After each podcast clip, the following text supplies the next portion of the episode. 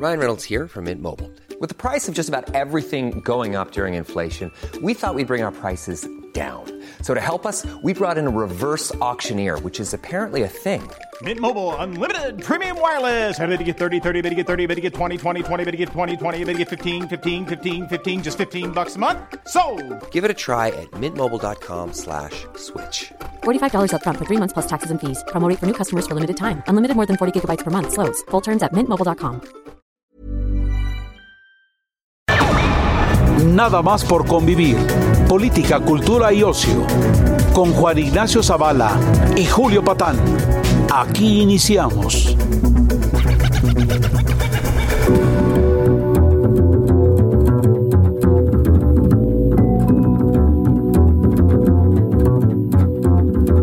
¿Qué tal? ¿Cómo están? Muy buenos días. Esto es Nada más por convivir. Soy Julio Patán. No está por aquí hoy Juan Ignacio Zavala, decidió no trabajar. Debe estar disfrutando de una cerveza y una barbacoa, cosas así. Pero fíjense ustedes, sí está alguien medio conocido. Lo habrán leído en el país, habrán leído Soldados de Salamina, ah, La Ley de la Frontera, Anatomía de un Instante, o a lo mejor ya corrieron a la librería y compraron Terra Alta, que es la ganadora del Premio Planeta 2019, Javier Cercas. Bienvenido, qué gusto. ¿Qué tal? Muchísimas gracias por invitarme. Oye, voy a empezar, voy a empezar con tu novela nueva. Eh, la leí de verdad con un enorme gusto, te lo digo de verdad. Eh, ahora vamos para allá, tenemos tiempo, pero nos tenías acostumbrado, odio un poco el término, pero usémoslo, ¿no? A eso que se llama literatura de no ficción, digamos, a la literatura que juega con la no ficción en muchos casos, ¿no? Bueno, ahora te me fuiste a la novela policíaca, a la novela negra, diría yo. Sí, sí, es que te lo dices muy bien. Es decir, yo llevaba varios libros trabajando en un territorio que efectivamente a veces era una novela sin ficción, a veces era una novela muy pegada a la realidad, a veces eso que se llama autoficción ahora, había mezcla de géneros, una serie de cosas, a partir de Soldados de Salamina hasta el último libro del cual hablamos tú y yo en la televisión Sí, no hace sí, mucho. Que con Leo llamaba- Zuckerman. Exactamente, el monarca de las sombras. Eh, el monarca de la sombra. Entonces yo llegué a un punto al acabar ese libro en que mm, ese libro era como el cierre de algo, ¿sabes? Yo tenía la impresión de que ahí concluía algo que empezó en Soldados de Salamina y que no podía seguir por ese territorio sin incurrir el peor error en que puede incurrir un escritor, que es el de repetirse, el de convertirse en un imitador de sí mismo. Y entonces necesitaba renovarme, necesitaba de algún modo reinventarme. Y este es un libro en el que intento reinventarme volviendo a la ficción pura. No sé, tú dices que es una novela negra, lo acepto. No sé si lo es o no lo es. La verdad es que en el fondo me da igual. Para mí solo hay una diferencia, que es la buena y la mala literatura. Todo lo demás me, me trae sin cuidado. Yo creo que. Además, las categorías que más dan, ¿no? Claro, Pero los géneros. que además la novela siempre ha sido una cosa tan maleable, variopinta, mestiza, ¿no? Absolutamente. Desde el Quijote, vamos. Absolutamente. O sea, tú puedes. Esa es una de las grandes virtudes, por no decir la mayor virtud de la novela, que es que tú puedes hacer con ella lo que quieras. Y por otra parte, es obvio que no existen géneros mayores o menores. Esto es absurdo. O sea, existen formas mayores o menores de usar los géneros, formas mejores o peores de usar los géneros. Es decir, qué sé yo, la comedia tiene a Shakespeare y tiene un montón de inútiles, ¿no? Sin gracia. Pues esto es lo mismo. O sea, si esto es una novela policíaca, no lo sé. En el fondo, fíjate, Julio, mis, mis libros siempre tenían algo de novela policíaca, Sí. porque siempre había un enigma y siempre había alguien que intentaba descifrar ese enigma. Entonces, eh, no, no me alejo tanto de, de lo que... Yo he intentado escribir un libro distinto, he intentado, he intentado escribir una novela radicalmente distinta de las anteriores, pero a la vez radicalmente fiel a mí mismo, porque yo tengo una manera de ver las cosas que no... Yo no puedo ser otra persona, soy quien soy y tengo mis obsesiones como tú las tienes, como las tenemos todos, ¿no? Ahora, digamos, juegas con la novela negra, me Sí. parece a mí, pero en cualquier caso, la novela negra en sus versiones más potentes, profundas, complejas, porque el personaje, bueno, son varios, pero el personaje central, Melchor, que construyes, es bueno. Un paseo por las tinieblas y luego por la Sí. luz también. Es muy complejo personaje, ¿eh? Ojalá, ojalá tengas tu razón. Y está muy bien lo que dices, las tinieblas y la luz, porque es un hombre que viene de las tinieblas realmente, está muy bien. Esto llevo muchos meses ya eh, eh, hablando de este libro y está muy bien definido eso, de verdad. Es decir, viene de una vida muy difícil. Eh, su madre, eso se dice casi en la primera página, es una puta. Su, su vida no tiene padre. Su vida ha sido tremendamente dura. Es un hombre profundamente herido, profundamente dolorido y además con motivo, no, no porque sí, sino porque la- las circunstancias son- las que son. Un hombre oscuro, violento, etcétera, que de repente llega a la luz, como te has dicho, ¿no? De repente en el lugar más inesperado, de la forma más inesperada, cuando eh, descubre lo que todos buscamos, de algún modo, ¿no? Un lugar en el mundo. Descubre el amor, de verdad, eh, se casa con una mujer a la que adora, eh, tiene una niña a la que adora.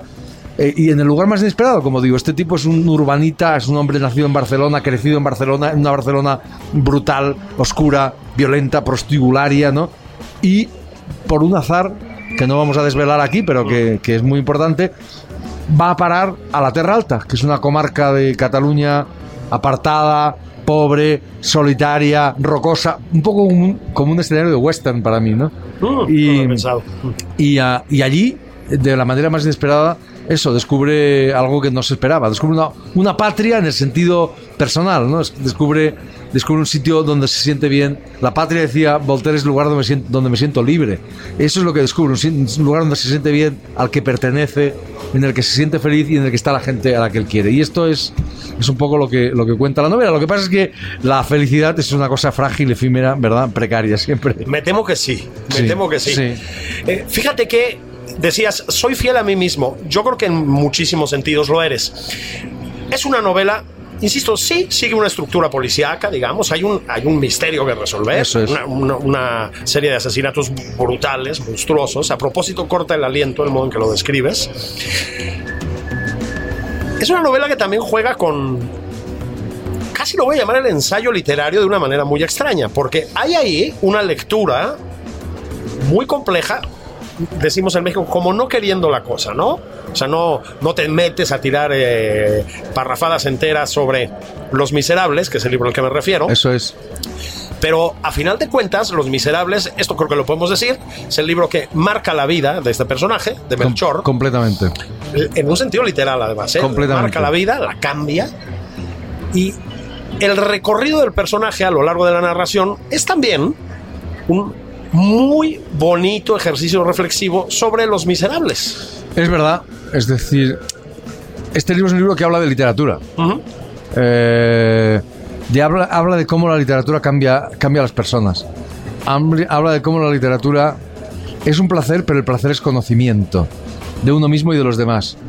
Y cómo la literatura eh, no es una cosa, no está separada de la vida. Es una forma de vivir más, de vivir de manera más compleja y más rica y más profunda. Y eso no está planteado de una manera teórica en el libro, sino que está planteado como una historia, como lo que es. Es decir, a Melchor Marín, a este chaval joven, violento, eh, brutal, eh, que ha sufrido salvajemente y que es un pésimo estudiante, un día, por un azar, lee esa novela, lee Los Miserables y literalmente se vuelve loco. Ahí descubre esa novela su propia vida, descubre su vocación, se descubre a sí mismo como lector, pero no como un lector, repito, eh, no, no es un profesor universitario, no es un intelectual, no es nada de eso. Lee para vivir más, que es como hay que leer. Claro. A mí si me preguntan qué es un lector ideal, yo diré Melchor Marín, sin la menor duda. Y la literatura se convierte para él en su propia vida, ¿no? En, en carne de su carne y sangre de su sangre. ¿Qué es lo que es la literatura? No es- repito, no está separada de la vida. Es que los libros sí te cambian, esto es verdad, y creo que este es uno, Claro. uno- este, es un, este es uno de los temas. Yo te decía lo de la novela porque a final de cuentas has escrito muchas novelas. Y cuando usamos esta categoría que insisto que a mí siempre me incomoda, ¿no? De no ficción, pero bueno, usémosla para entendernos. Sí. se nos olvida que voy de nuevo. La novela nació así, es decir, la novela nació incorporando elementos, digamos, del mundo real, metiendo elementos de fantasía. Eso es el Quijote, Sí. es la madre de todas las novelas. Y ¿no? esa, es la, y esa es la literatura, es decir, aquí hay un, eh, a, veces, a veces hay un equívoco. Ah, ah, Hemos hablado hoy con otros escritores de no ficción sobre este asunto, con Leila Guerriero, con, con eh, María Fernanda Ampuero, aquí en la, en la, en la FIL, ¿no? Eh, con Julián Herbert. Eh, se olvida una cosa muy elemental, y es que la ficción pura no existe. Es un invento de quienes no saben lo que es la ficción.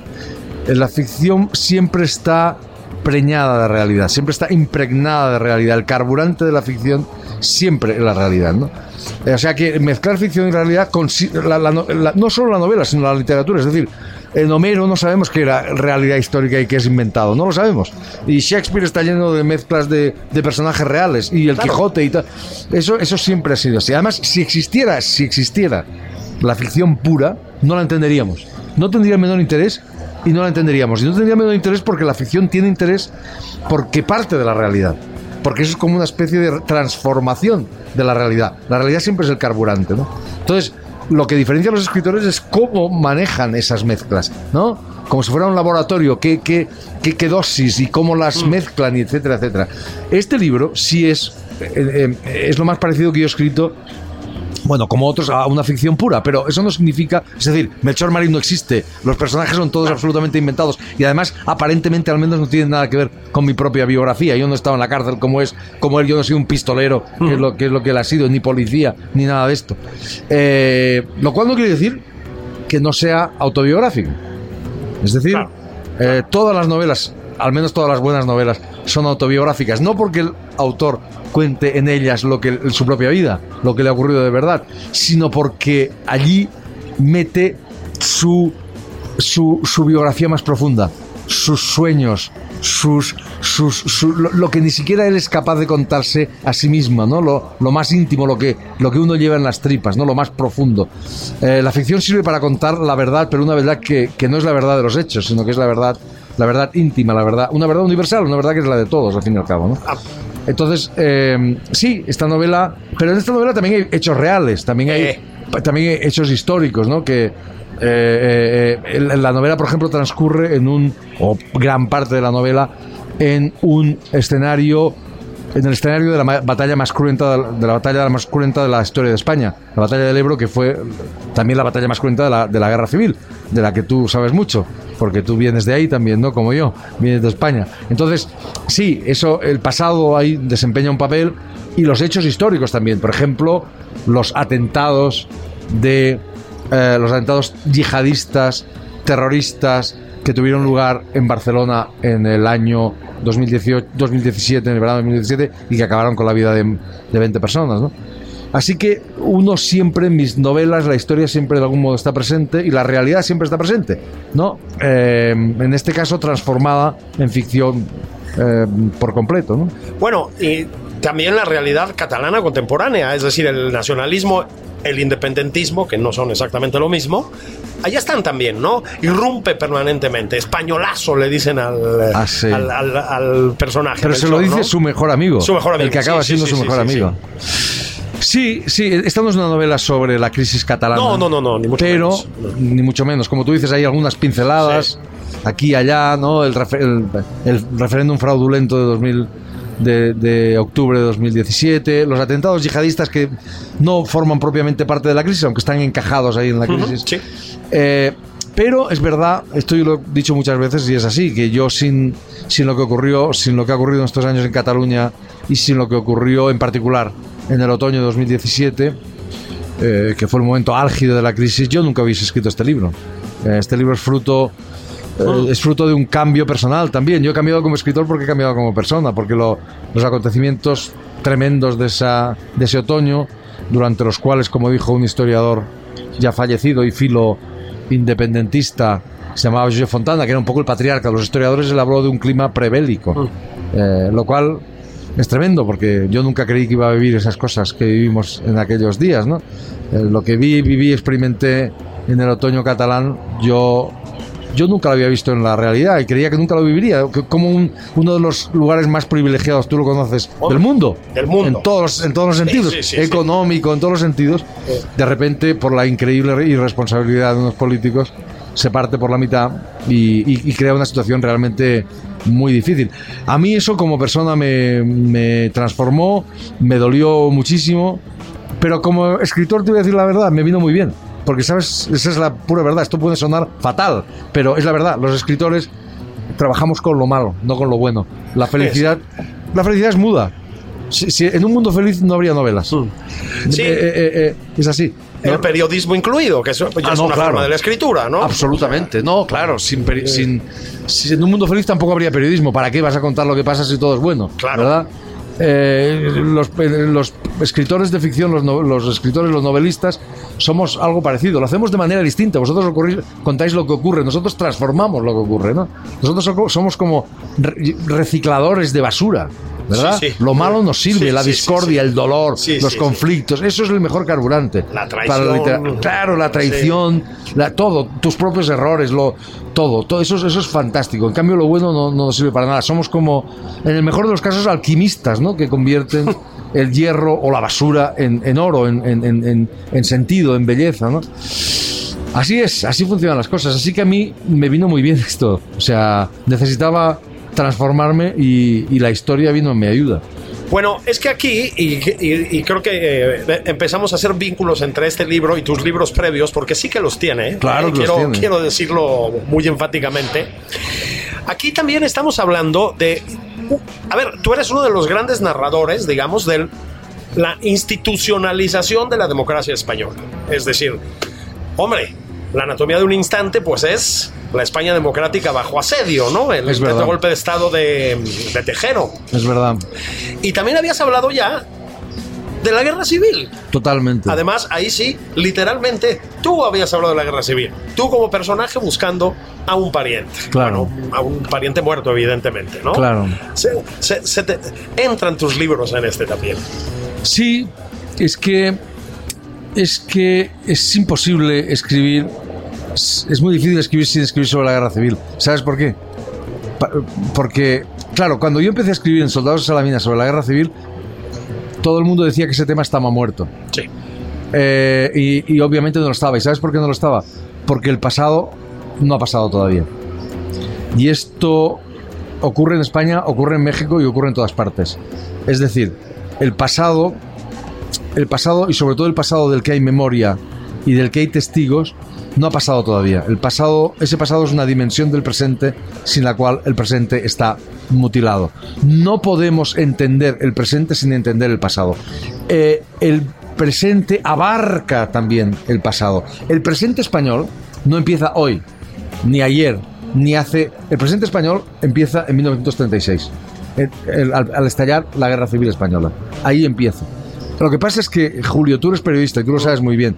Vivimos en una especie de dictadura del presente, según la cual, ¿no? El presente es solo ahora. Y lo que pasó ayer ya es pasado y no es relevante para el presente. Y lo que pasó hace dos meses ya es prácticamente la prehistoria. Esta es un poco la idea, la, la- la- visión del mundo que tenemos, en gran parte por el poder extraordinario, omnímodo, diría, de los medios de comunicación, que tienen cosas extraordinariamente buenas, pero que también pueden darnos esta impresión de que el presente es solo ahora. Es mentira. El, el pasado forma parte del presente. Sin el pasado, el presente no existe. No se entiende. Sin el pasado, y sobre todo, repito, sin, sin el pasado del cual hay memoria y del, cual hay testigos, y, y sin duda la guerra, eh, la guerra civil española, para los españoles es eso. Ese pasado forma parte del presente. O sea, tú no puedes prescindir de él. Ahí empieza el presente. Para entender lo que ocurre hoy, hay siempre que ir ahí. Porque eso es el inicio del presente. Entonces, en mis libros, en mis libros, a partir de Soldados de Salamina, por un lado son una especie de combate contra esa dictadura del presente, ¿no? contra esa tiranía del presente, y por otro lado lo que intentan mostrar es eso, es como el presente abarca también el pasado, como el presente es más complejo de lo que solemos pensar. Fíjate que recuerdo cuando viví yo en España, que me, me dediqué durante unos años, a, junto con otros compañeros, a hacer la revista Letras Libres. Claro, Eh, era, era, te estoy hablando año 2001, por ahí, como entre 2001 y 2006 más o menos. Era realmente llamativo cómo mucha gente en España estaba empezando a involucrarse con el tema de la guerra civil y no la conocía bien, y sobre todo el del exilio, el del exilio, claro, claro. es de donde viene mi familia. No tenían información, no tenían no había demasiada bibliografía tampoco. Había cosas, por supuesto, ha habido estudiosos y demás, ¿no? Era muy curioso. Pero además, tu guerra civil es tremendamente complicada, porque es una guerra civil vista desde el falangismo. ¿eh? Yo he intentado entender, he intentado entender. Mira, te voy a decir una cosa. Creo, esto puede sonar mal, pero es así. Creo que es más importante entender a los verdugos que a las víctimas. Mm. A las, vic- con las víctimas hay que estar. Con las víctimas del terrorismo, de la guerra, de cualquier cosa. Eh, con las víctimas hay que estar. Hay que, hay, que hay que darles toda la solidaridad, todo el apoyo, en todos los sentidos, de todo tipo. Pero, pero necesitamos entender a los verdugos. ¿Sabes por qué? Porque si no los entendemos, no podemos combatirlos. Entonces, esto me parece fundamental. Entender no significa justificar, sino exactamente lo contrario. Entender significa darte los instrumentos para no volver a cometer los mismos errores. Entonces yo de manera, no solo yo, sino, en fin, pero en mi, caso es así, ¿no? Mi, literatura de manera inconsciente ha ido a esa parte, ha ido al mal, ha ido a los errores que hemos cometido, tanto personales, porque mi familia toda era franquista. Yo me he preguntado siempre por qué mi familia... Toda tu familia fue franquista. Sí, toda mi familia. Toda mi familia. Era un pequeño pueblo de Extremadura eh, y yo siempre me he preguntado por qué. ¿Por qué estaban del lado del lado del lado equivocado de la historia? ¿Por qué lo estuvieron? Y en el Monarca de las Sombras lo que pretendí fue eso, entender el héroe de mi familia, entre comillas, era un joven eh, falangista, un chaval jovencísimo, 17 años, que cuando estalla la guerra, con 17 años, se marcha al frente creyendo que va a salvar a su patria, la religión, se hace falangista, se hace franquista, bueno, más falangista que franquista, son cosas distintas. sí, Falangismo sí. era el fascismo, Franco solo se, solo se puso la máscara fascista porque le interesaba. Eh, entonces, esa siempre ha sido mi pregunta, ¿no? Y creo que es que la única manera de combatir el mal es entendiéndolo. De combatir a los verdugos es entendiéndolos. Esto puede sonar muy raro, pero la literatura sirve para eso. Sin duda. Y, y es así. Entonces, Desde Shakespeare, desde los griegos, Sí, vamos, ¿no? desde el principio, Claro, desde el claro. principio. Eh, entonces sí, es verdad que en algunos de mis libros, pero no solo en esos, o sea, yo he intentado entender también a un impostor. Por ejemplo, pongamos por caso, ¿no? un tipo que mintió acerca de su paso por, el- por un campo de concentración. Eh, siempre he intentado entender al otro, siempre he intentado entender al, al malo más que al bueno, ¿no? Fíjate que, en cambio, ahora te va un espejo, digamos, un, un otro lado del espejo. En cambio, para nosotros, los lectores mexicanos, recordemos que México tuvo una muy fuerte presencia del exilio, es- insisto, donde viene mi familia. Bueno, bueno, perdona, perdona. México fue, hay que decirlo y hay que repetirlo sin parar, porque México es el único país ¿ah? que abrió sus puertas a los exiliados españoles. O sea. Lázaro Cárdenas dijo, vengan para acá. Y esto es algo que no hizo nadie. O sea, en Francia, a, a- Francia fueron porque no les quedó más remedio a, a los franceses que aceptar a estos tipos que venían y que les tenían un miedo terrible, estos rojos españoles, Sí, como sí. los llamaban, tal. Pero no, pero México, esto hay que decirlo aquí, porque es una verdad histórica inapelable, no estoy intentando halagar Sí, a los mexicanos, estoy diciendo algo inapelable y tú, y tú eres un fruto de eso y tantos españoles ahora mexicanos son un fruto de eso, abrió las puertas a los españoles, a estos que nadie, que nadie en el mundo quería y les dijo, vengan acá y aquí pueden... Esto es muy emocionante, yo lo digo y me emociono porque España, creo, los españoles nunca hemos agradecido lo suficientemente esto. A veces sí, vienen los políticos, lo recuerdan de vez en cuando, pero esto es un hecho extraordinario. Este país abrió los brazos a, a- a esta pobre gente que no sabía dónde ir, ¿verdad? Tu familia y Claro. tantos otros como tu familia. ¿no? Fíjate, Entonces, algún día deberíamos ir a los archivos del exilio, ¿eh? que están aquí en México. Te puedo, te puedo llevar porque creo que te va a gustar mucho Seguro, verlos, claro. muchísimo. Están en el Ateneo Español, en, que es una institución fundada por españoles, evidentemente. Pero fíjate, Y eso demuestra además, perdona, Mm, que sí, este sí. gesto solidario, Mm. com- más que compasivo, generoso, Mm. eh, extraordinario, además fue bueno para, para México. muy bueno. Porque aquí vinieron, vino gente muy, muy inteligente, muy valiosa, poetas, filósofos, escritores, eh, matemáticos, que enriquecieron este país. Lo cual demuestra que, que el bien es útil. Que, Sí, que claro. es útil. Que, Claro, o sea, Lázaro. Cárdenas, no- además de hacer un gesto extraordinariamente generoso, valiente, que nunca podremos. Bueno, Lázaro Cárdenas, digo porque era presidente, pero el país entero hizo ese gesto. Además, fue bueno para el país. Fue no muy fue malo, bueno. fue buenísimo. Ahora fíjate, a nosotros, a los hijos del exilio, nietos del exilio español, que nacimos ya en México y tal, pues claro, nuestra lectura del otro lado, ¿no? Del eso que se llama el bando nacional, Claro. ¿no? Era como, pues era más pobre también. Creo que, creo que teníamos una lectura, sí, eh, demasiado simplista. Y fíjate que cuando tú te vas a buscar un pariente en uno de tus libros, o cuando estás, o, o en Soldados de Salamina, por supuesto, nos presentas a la falange y nos damos cuenta de que había ahí una complejidad. Hombre, Claro. no somos falangistas aquí, no somos fascistas, pero no es el franquismo, que es bastante paleto y, y- y- y- en México decimos mocho, o sea, ultraconservador. Hay ahí, hay cultura y hay una cierta sofisticación. Si me dejas, Totalmente. pausa muy rápida y volvemos y hablamos de estos temas. Estoy platicando con Javier Cerca, soy Julio Patán, esto es nada más por convivir.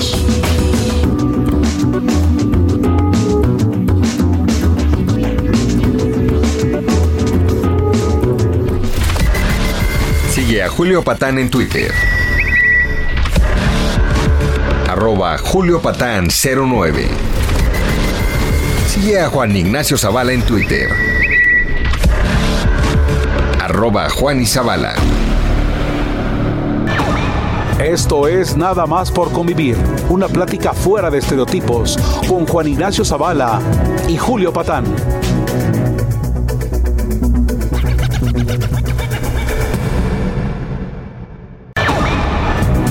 Estamos de regreso en Nada más por convivir. Aquí, Juan Ignacio Zavala y Julio Patán.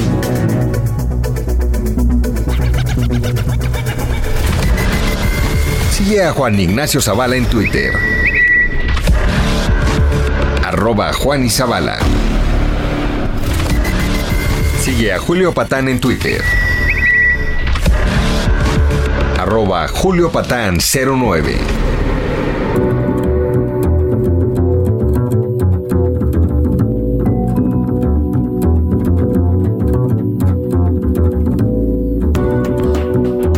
De vuelta en Nada más por convivir. Soy Julio Patán, estoy hablando con Javier Cercas, ya lo saben, ganador del premio Planeta, Terra Alta, una, una nueva novela muy distinta a lo que le habíamos leído antes a Javier, ya lo, ya lo comentaba. Nos quedamos en el modo, nos, nos- dispersamos un poquito, pero así somos aquí. Estábamos hablando del modo en que enriqueciste aquí, en el otro lado del Atlántico, digamos, nuestra lectura de los malos, estoy poniendo comillas con los dedos, es decir, y no, del bando nacional, de la falange. Había una sofisticación ahí, había una sofisticación intelectual, un poco como pasó con el fascismo italiano, ¿no? Pero por supuesto. Es que, ¿sabes lo que ocurre? Que hemos olvidado realmente lo que fue el fascismo. Hmm. Lo hemos olvidado. ¿Y sabes la consecuencia de eso? Y lo hemos edulcorado. O sea, hemos pretendido decir, no, el fascismo fue una cosa de cuatro bestias que iban con cuernos, ¿verdad? Por la calle. Es mentira. El fascismo fue muy atractivo en toda Europa. Muy. Era la moda. E- Y para los jóvenes fue, era anticapitalista, se presentaba como anticapitalista, como revolucionario, como antisistema, como tenía un aura enormemente seductora, sobre todo, repito, para los jóvenes. Y sabes, y, como hemos olvidado lo que fue realmente la naturaleza verdadera del fascismo, lo que fue, como lo hemos edulcorado, estamos repitiendo muchos errores que se cometieron en los años 30. Ah, no tengo la menor duda. Es decir, eso que llamamos el nacionalpopulismo y que ha sido consecuencia de la crisis de 2008 es, y esto yo lo he dicho muchas veces, pero hay gente que lo ha, digamos, argumentado desde el punto de vista histórico y, eh, politólogos, es una reformulación, yo le llamo una máscara posmoderna de, de lo que fue el fascismo. Es decir, tiene muchos componentes. Evidentemente, ese nacionalpopulismo tiene eh, manifestaciones distintas en los distintos países, ¿no? Como el fascismo fue distinto en Como los distintos países. No es lo mismo el, el fascismo italiano que el nazismo, que el fascismo húngaro, que etcétera, etcétera. Pero ese nacionalpopulismo lo que hace es repetir cam- cambiado. La, la- la historia nunca se repite exactamente. Se repite con máscaras diversas. Pero ese nacionalpopulismo cuyo símbolo perfecto es Donald Trump en el poder eh, de, acuerdo. Estados Unidos se manifiesta de formas di- diversas en los diversos países. El Brexit es, Sí, sí. es una manifestación de ese nacionalpopulismo. Eh, Salvini en Italia es una lo que ocurrió en Cataluña no deja de ser una manifestación de ese nacionalpopulismo con sus características específicas. Entonces, eso es así, porque no hemos, porque hemos olvidado, porque hemos edulcorado, porque no queremos entender lo que fue el fascismo y necesitamos entenderlo, por lo que te decía antes, porque es más importante entender a los verdugos que a las víctimas. Hay que estar con las víctimas, pero hay que entender a los verdugos para poder combatirlos, para no seguir repitiendo una y otra vez lo- los mismos errores. Fíjate que yo específicamente cuando veo a Boris Johnson que es un, es un, es un payaso en el peor sentido, Totalmente. pero es un tipo, es un tipo leído, es un tipo culto, es un tipo sofisticado, es un tipo con humor. Pienso mucho en tus soldados de Salamina, es decir, es ese tipo de fascista. Dices bien, hay muchos, ¿no? Es que, es que el fascismo fue, en España en particular, una construcción de intelectuales. Claro. Fue- no fue una construcción de botarates, de animales. No, no, no, no, no. Eran tipos muy sofisticados. El protagonista de eh, Soldados de Salamina era un eh, que era que fue realmente el importador del fascismo a España desde Italia era Rafael Sánchez Mazas, que era un poeta, era muy prestigioso, era un periodista, novelista eh, también muy prestigioso y un hombre de una gran cultura clásica, etcétera, etcétera. Y en torno a nuestro Mussolini, que era José Antonio Primo de Rivera, Claro. eh, José Antonio Primo de Rivera era le encantaba rodearse de intelectuales, de poetas y su, su círculo, en el círculo de intelectuales, de poetas, etcétera, etcétera. O sea, el fascismo fue una construcción intelectual y fue una forma de idealismo. Es que esto no hay que olvidarlo. Claro. De, de- de querer traer el cielo a la tierra. No solo que fue una atrocidad. Claro, cuando tú quieres traer el cielo a la tierra, lo más normal es que acabes trayendo el infierno. Eh. Y eso fue el fascismo. Javier Cercas, muchísimas gracias. Enhorabuena por esta novela nueva. Lean, lean la novela ganadora del Premio Planeta 2019. Lean Terra Alta, de verdad. Otra cosa, pero una muy buena cosa. Gracias, Javier. Muchísimas gracias a ti. Qué bien verte por aquí. Lo mismo digo, encantado.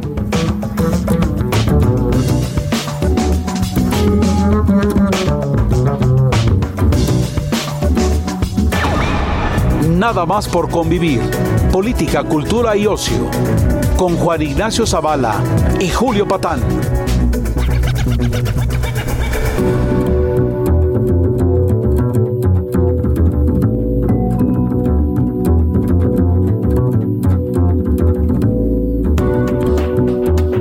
Y aquí en Nada más por convivir, nos gusta eso, convivir. Estábamos conviviendo con el gran escritor español Javier Cercas y ahora vamos a convivir con mi amigo, camarada de armas, historiador, ya cincuentón, con 30 años en la divulgación. Háganme ustedes el favor, 30 años.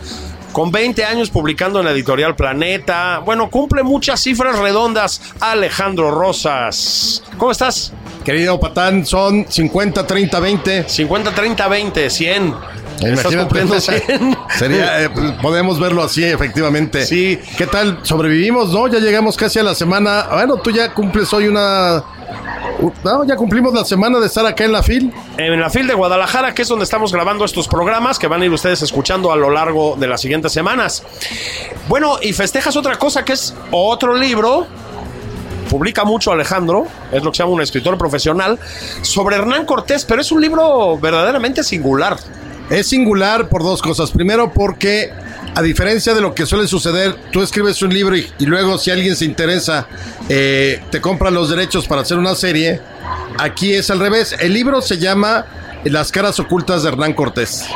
Y entonces lo que sucede ahí es que una vez que terminan de, de trabajar y de producir la serie, Hernán la serie que ahorita están transmitiendo por Amazon Prime, por TV Azteca y por History Channel, eh, la productora se acerca a Círculo Editorial Azteca y Editorial Azteca a Planeta con la idea de que quieren un libro que complemente a la serie. Es decir, tú puedes ver los ocho episodios de la serie, muy bien. Y entonces, obviamente, porque no se puede tratar todo en cada capítulo, eh, o tan completo a detalle, este libro lo que hace es, o lo que yo hice con el libro es, te doy todos los detalles que quizá pasan por alto, eh, se pasan de largo y demás. Entonces, eh, Las caras ocultas de, Hernán Cortés es como el complemento perfecto para la serie. Pero tú puedes leer nada más el libro. Eso. O puedes ver nada más la serie. No, no, no es una cosa con otra. Sí, no es así como de construir tu propia historia o aquellas viejas formas interactivas, ¿no? Fíjate que la serie, a ver, es un momento oportuno para dedicarse a Hernán Cortés desde muchos puntos de vista. Bueno, es desde luego, pues el, eh, el, el aniversario, bueno, es inminente el aniversario de la conquista de Tenochtitlán, En el faltan 21, dos 500. años. Pero ahora, el, el pasado 8 de noviembre, se cumplieron los 500 años del encuentro Claro. Cortés-Moctezuma y del primer fraude de la El- historia. Exacto. Y de las carnitas. Y de las dice carnitas. Jesús A. Rodríguez, ¿no? Eh, bueno, exactamente. A ver, Cortés se ha vuelto otra vez una figura protagónica y polémica, ¿no? Siempre lo ha sido. Pero eso es lo increíble, es decir, ya pasaron 500 años y que siga siendo polémica es increíble.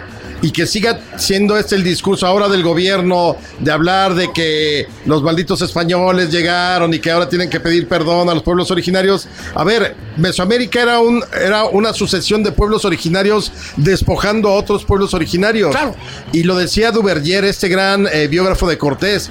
Al final hay que leer también la llegada de los españoles como otra, eh, migra- otra migración, así como la que hicieron los aztecas de Aztlán. Claro. Los aztecas estaban en lo que se en lo que es Nayarit, más o menos si podemos ubicar Aztlán. Eso está bastante comprobado, ¿no? Sí, es muy, sí. muy, muy, muy probable. Y llegan a desplazar a los pueblos que estaban en el Valle de México. O sea, finalmente también son, si quieres llamarle invasores a los españoles, también tienes que llamarle a los aztecas invasores. Por supuesto. Y, y quitaron pueblos y sometieron pueblos. Entonces, sí es increíble que a 500 años eh, sigamos viendo si era bueno, si era malo, si fue un genocida, asesino. Ya, por favor, o sea, son 500 años. Más, eh, ya que hablas de Christian Duverger, que yo he disfrutado muchísimo su biografía de Cortés, esta edición nueva que circula por ahí, lo, lo- lo pude entrevistar en alguna ocasión. Es muy sabrosa, ¿no? Este, es, es un libro además muy bien escrito, con mucho sentido narrativo, pero te ofrece una visión de Cortés que yo me imagino que si el presidente López Obrador la lee, le va a poner los pelos de punta, porque eso realmente es una reivindicación de la figura de Cortés, no una idealización, yo creo que eso es otra cosa, pues es una reivindicación. Era, era todo eso que nos dicen, Alejandro, era un sujeto culto, era un buen político, tenía una visión del país, de este país, de México, como nos dice Duverger, era todo eso. Mira, yo no sé si culto, porque al menos, por ejemplo, eh, sus biógrafos lo ponen como alguien que fue a estudiar a Salamanca, pero no terminó la carrera, se regresa, sus padres se decepcionan de él porque se regresa, y es cuando dicen, "Pues, me voy a América. Pero yo creo que si era un hombre inteligente, con mucho sentido político, y yo creo que en el momento en que ya conoce lo que es el Valle de México, lo que es lo que luego llamaríamos Mesoamérica, es decir, todas estas de Veracruz hasta, hasta México, Tenochtitlan, y va conociendo todo eso, yo creo que él sí va viendo en un futuro que esas tierras tienen que ser algo totalmente distinto de lo que es España. Y entonces piensa en fundar, piensa en traer eh, ganado, eh, cultivos nuevos. O sea, yo creo que él sí, sí pensó que podía hacer algo distinto, aunque finalmente todo lo, lo hacía en nombre del rey. Pero tan se enamoró de, de, esto- de estas tierras que al final eh, su, de- su última voluntad es que sus restos descansaran acá, no en España, no, Claro. en, no en Medellín, no, no, en, no en los lugares que habían sido los de su infancia, sino en lo que había sido, fíjate, a Coyoacán le llamaba mi amada villa. Mi o sea, amada villa, realmente sí. sí, sí quedó muy impresionado de lo que se podía hacer. Para él, creo que la frase el nuevo mundo sí era algo totalmente que podía aplicarse en la realidad. Tenía una visión de país, es decir, en ese sentido podría tener cierta razón Duverger, en que Sí. es el fundador de México, digamos. No, O sea, yo también lo creo. O sea, nosotros no podemos explicarnos como mexicanos hoy sin ese momento entre que llegan los españoles y viene todo el proceso de conquista, colonización.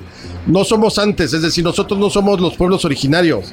Hoy quedan 10 millones más o menos de indígenas o de pueblos indígenas, que son bastantes, que te- seguramente ya también están mezclados. No puede hablarse de ya de una sangre pura. Pero al final, lo que somos hoy como país viene de ese choque, de ese encuentro, de esa fusión. Llámale como quieras. O sea, si quieres encontrar las raíces los, y las causas, las razones y los porqués, tienes que ir al momento, ese 13 de agosto de 1521, que es cuando eh, cae Tenochtitlan, y a partir de ese momento se fusiona todo. Porque a diferencia de otro tipo de colonizaciones o conquistas, la Ciudad de México, que es donde nace, desde donde nace toda la colonización de lo que sería la Nueva España, siempre fue una ciudad abierta, es decir, no, no era murallada y dejaba afuera a los pueblos Ciertamente. indígenas.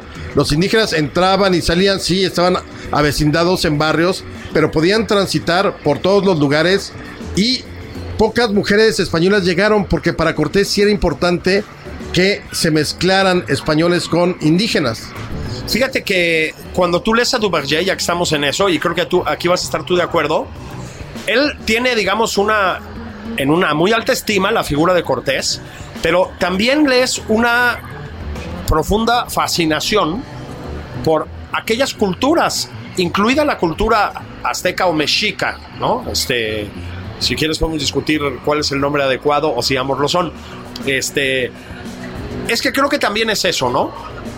Eh, ne- ne- negar, digamos, la visión de Cortés es en cierto sentido negar la riqueza de aquellas culturas que sí la tenían. Es decir, eran, a ver, la gran Tenochtitlán era escalofriante, pero era prodigiosa también. prodigiosa y Cholula era prodigiosa y Zempuela era prodigiosa. O sea, eh, tú vas viendo, leyendo, por ejemplo, a, a Bernal Díaz del Castillo y él te va diciendo, bueno, este era como Granada, este era como Sevilla, Sí. el mercado era como tal. O sea, sí, sí, sí, en su cabeza sí hay comparaciones con respecto a ciudades europeas. O sea, tampoco.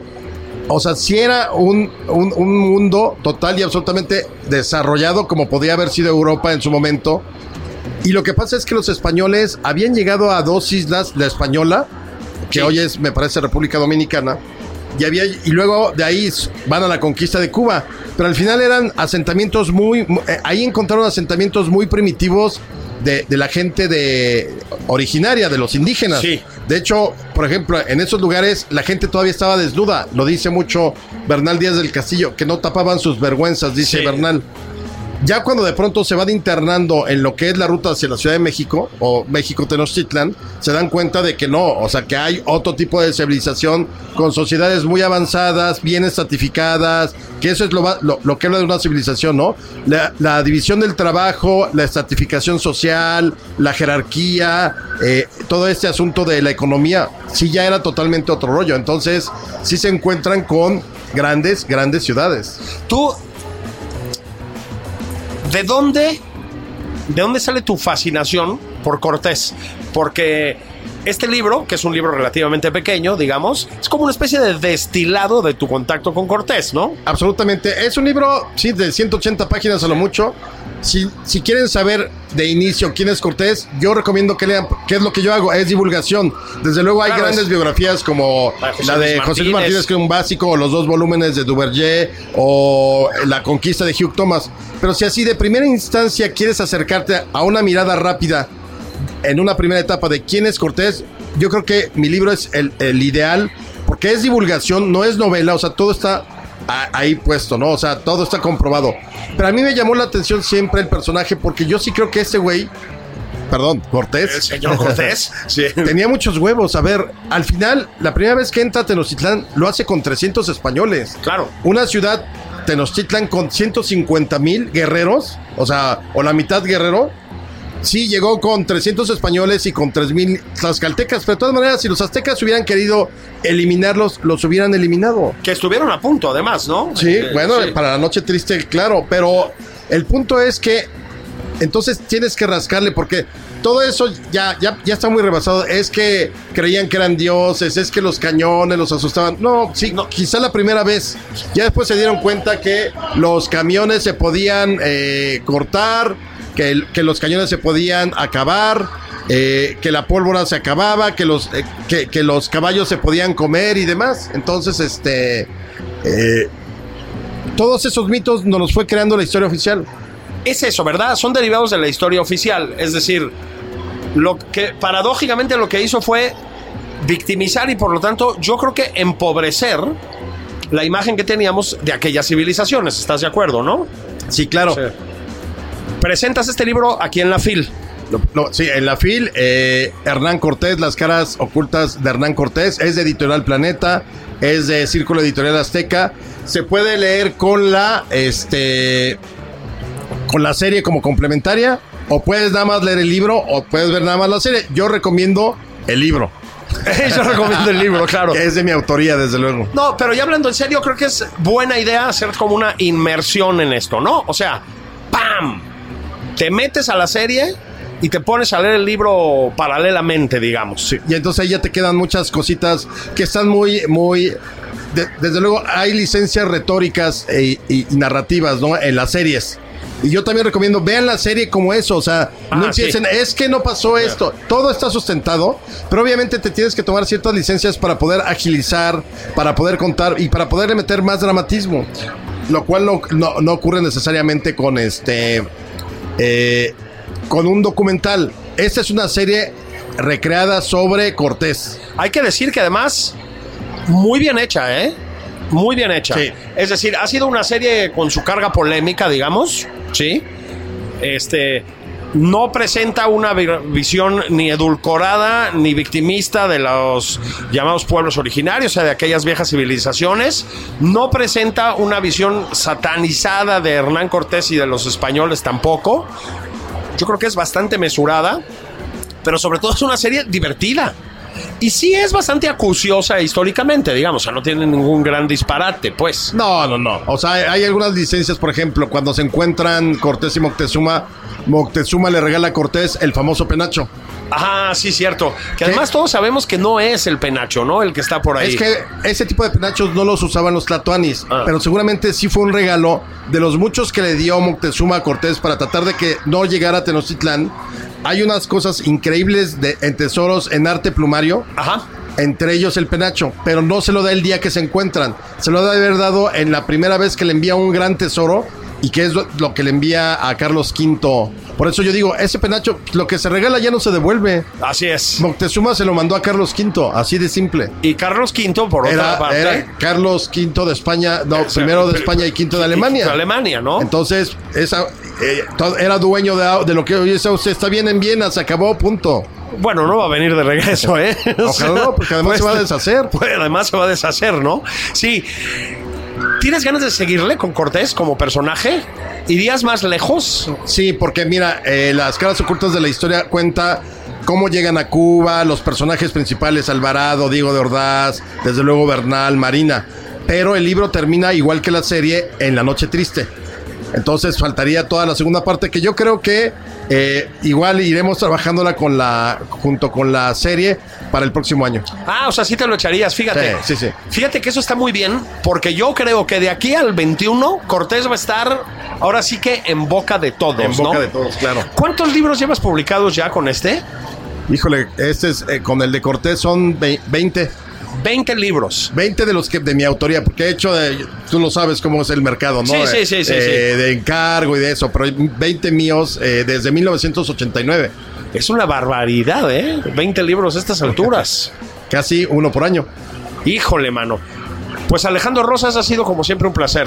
Querido Julio, no, al contrario, siempre es un, un placer platicar contigo y, y en este programa que es maravilloso. Felicidades una vez más por tu Hernán Cortés. Gracias. Eh, ¿cómo, cómo lo llamaríamos? Este mm, literario televisivo. Exacto. Muy bien. Eh, con esto dejamos nada más por convivir en esta bonita jornada de hoy. Ha sido un placer. Muchas gracias por escucharnos. Abrazos grandes. Ya se ir a tomar una chela, meter una barbacoa o hacer lo que ustedes quieran, que para eso, para eso es fin de semana.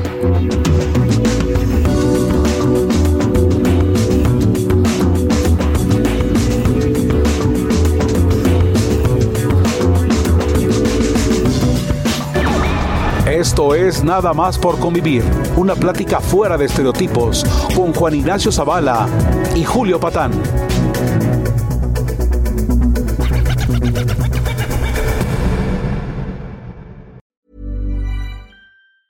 Planning for your next trip?